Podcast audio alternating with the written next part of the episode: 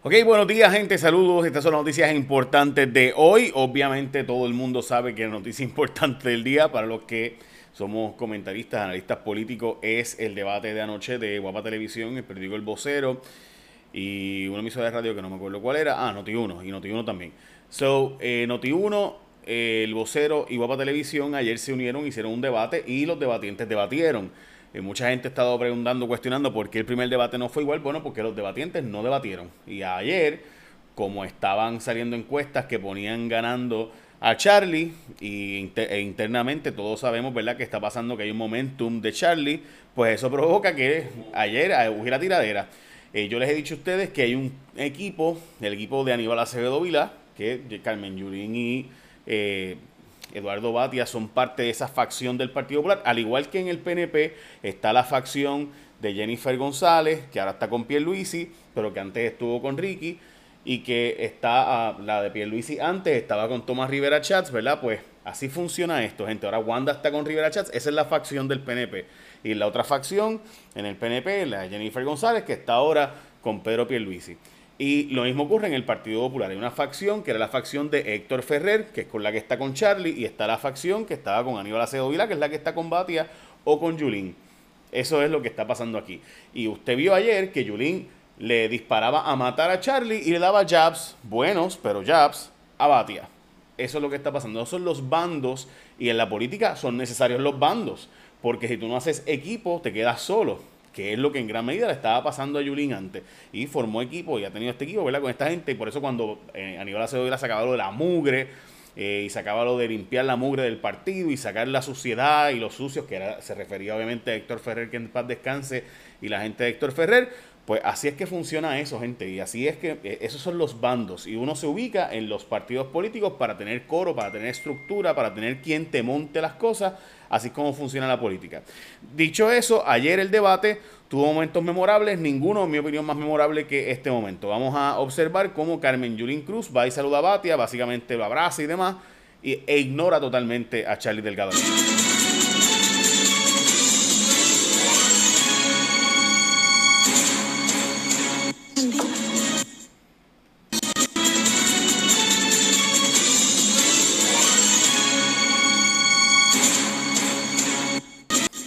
Así es como, ¿verdad? Funcionan las cosas, ¿verdad? Este, lo que le decía Janino Solitario, el mejor ejemplo es Lúgaro, que va y se forma entonces se monta en, entre lo que era el PPT y el MUS y forman este grupo de Victoria Ciudadana, porque pues hace falta coro, hace falta gente que te ayude a divulgar el mensaje que tú quieres llevar. So, dicho eso, vamos a ver el resumen que preparó precisamente Guapa Televisión, esto corta así de Guapa Televisión, sobre el debate de ayer. aquellos como yo que pensamos que tenemos que hacer más reforma de gobierno de arriba abajo y de eso se debe tratar este próximo gobierno, un gobierno limpio. Diferente al alcalde que lleva 20 años en Isabela y no ha podido trabajar un sistema de salud, yo sé lo que es administrar el sistema de salud municipal más grande de todo Puerto Rico. La política pública energética de Puerto Rico, hoy yo soy el autor de ella. Que yo haya insinuado es que no lo conocen en Washington. El país se enteró que era inversionista mientras legislaba para eh, cambiar la ley de la autoridad de, energía eléctrica. La alcaldesa verá y lo verá todo el que quiera preguntar que no hay una sola evidencia de que hubiera un conflicto de interés en ninguna de las decisiones que yo tomé. Lleva 20 años de alcalde de Isabel y no ha hecho nada por la salud de su pueblo, absolutamente nada. 213 mil dólares en vehículos. Cinco vehículos compró inclusive uno antes de María. La verdad se tiene que decir. No es seguir atacándome la verdad se tiene que decir. ¿Cuánto ha usado la alcaldesa de su dinero? Nada, porque tiene un déficit de más de mil millones de dólares. Uno no puede pintarse como un gran administrador allá afuera y tener más de 50 señalamientos del Contralor. Es importante que se sepa la verdad. La última auditoría del Contralor de Puerto Rico en el municipio de Isabela, Eduardo, tuve cero hallazgo, ni un solo hallazgo negativo el alcalde de Isabela cacarea de que tiene un superávit, pero tiene sobre 500 techos azules. Bueno, ese es un vídeo cortesía de Papa Televisión y como vieron, pues eso fue básicamente eh, los momentos neurálgicos del debate de ayer.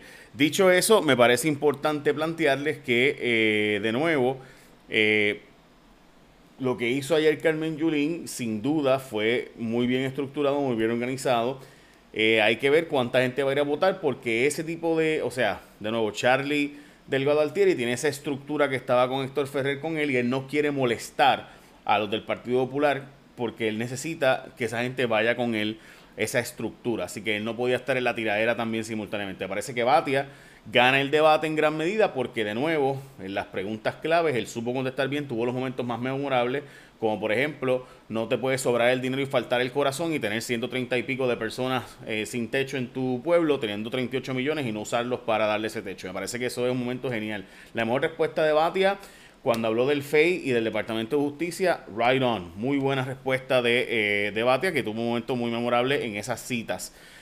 Pero Charlie está al frente y lo prueba la encuesta de Gator hoy. La encuesta de Gator dice esto de Charlie. Charlie es el que tiene el momentum y estaría ganando con unos porcentajes ridículamente elevados, según la encuesta de Gator. Eh, Gator, por si acaso, es una empresa que encuesta sobre consumo, no es una encuesta política. Y yo, francamente, no creo que Gator haya hecho una encuesta de política. Me parece que así encuestas de productos, ¿verdad? Lo cual es no normal con ellos. Eh, y entonces, después de hacer una encuesta de productos, por ejemplo, pues añadían la encuesta de la parte política.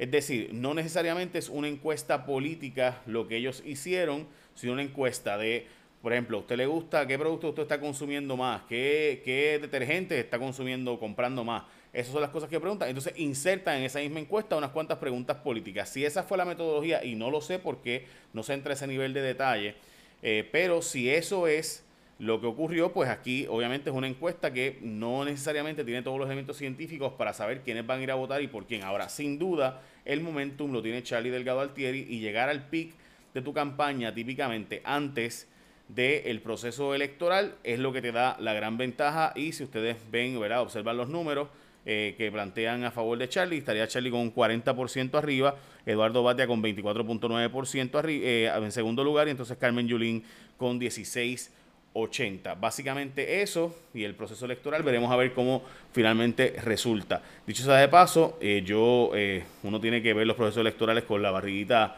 contenta, así que por eso arranca y chequea de los combos familiares de Martins Barbecue. Aprovecha las ofertas de verano que tienen en Martins Barbecue, las tiendas participantes, hay de todo, para todo el mundo, desde pollo con papas a 11.99, el combo del familión que da para el vecino y para otro vecino también por 29.23 y hasta el combo del costicollo de, de costipollo, perdón, de costillas y pollo por 31.95. Pueden llamar, pedir y recoger, así que chequeate la página de ellos para detalles y recuerda que los combos son en tiendas participantes y arranca para Martins Barbecue, que es comida fresca hecha todas las mañanas por manos puertorriqueñas, todos los días y sabe bien buena.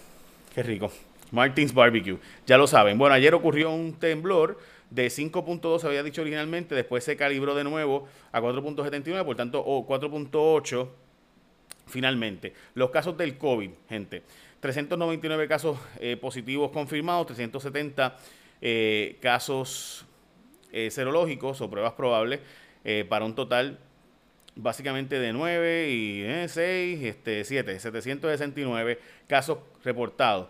440 personas hospitalizadas, lo cual es una baja bastante considerable. Me parece una, la, la, mejor noticia que tenemos hace tiempo es que ese número de hospitalizados no se ha disparado. Era un número que todos estábamos mirando porque realmente eh, pues tenemos problemas con los datos y ese es el dato que estamos usando realmente para dejarnos llevar con cómo está funcionando esto. Ese dato de 440 eh, llegó a estar en 520 y pico, 530 eh, hace una semana, así que ese era el número más preocupante de todos. Así que sin duda el número de hospitalizados bajar es una gran noticia aunque tenemos todavía personas en intensivo con 73, que obviamente pues no, nos muestra que todavía tenemos eh, un largo trecho por recorrer, y personas en ventilador 58 personas. La tasa de positividad sigue sumamente alta. Mire para allá, se supone que eso esté siempre por debajo del 12%.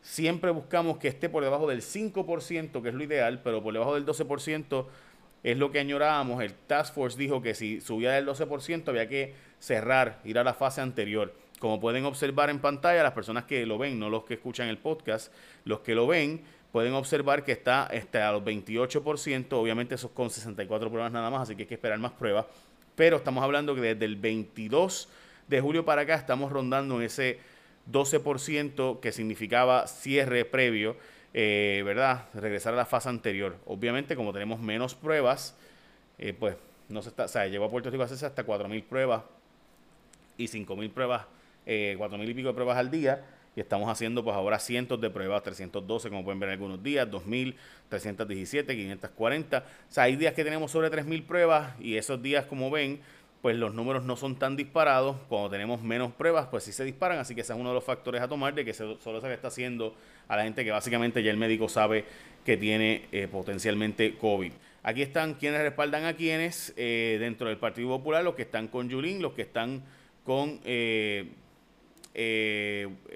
Batia, con Charlie, también con Pedro Pierluisi y Wanda Vázquez. Eso está en el periódico El Nuevo Día de hoy. Creo que pues los electores ya saben eso y también nos preparan para la estadidad, dicen eh, Pierluisi y, eh, bueno, nada, y Jennifer González, que en Estados Unidos están preparándonos para la estadidad y pese a la oposición de el, ¿verdad? El Trump y el liderato senatorial a la anexión, la comisionada residente resalta la importancia de la consulta de estatus porque a Puerto Rico lo están preparando para la estadidad, dice Jennifer González. Bueno, ok.